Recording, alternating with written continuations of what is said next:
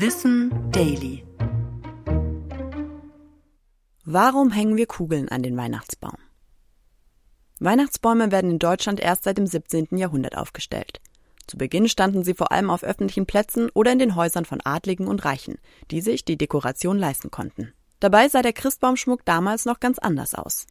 Man dekorierte den Baum vor allem mit Lebensmitteln wie Äpfeln, Nüssen und Süßigkeiten. Äpfel spielten dabei eine besondere Rolle, weil der Weihnachtsbaum ursprünglich an den Baum der Erkenntnis im Garten Eden erinnern sollte. In der christlichen Erzählung aß Eva die verbotene Frucht vom Baum, woraufhin Adam und sie aus dem Paradies verbannt wurden. Im 19. Jahrhundert ging man dazu über, den Christbaum mit Alltagsgegenständen zu schmücken. Es entstand mehr Handel mit Waren aus dem Kunsthandwerk.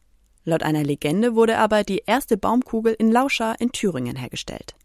Ein armer Glasbläser, der sich in diesem Jahr keinen Christbaumschmuck leisten konnte, soll als erster auf die Idee gekommen sein.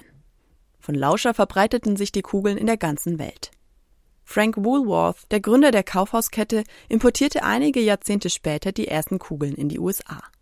Bis zum Ersten Weltkrieg waren die Hersteller in Lauscher die weltweit größten Exporteure. Danach begannen die Produktionen auch im Ausland. Das war Wissen Daily.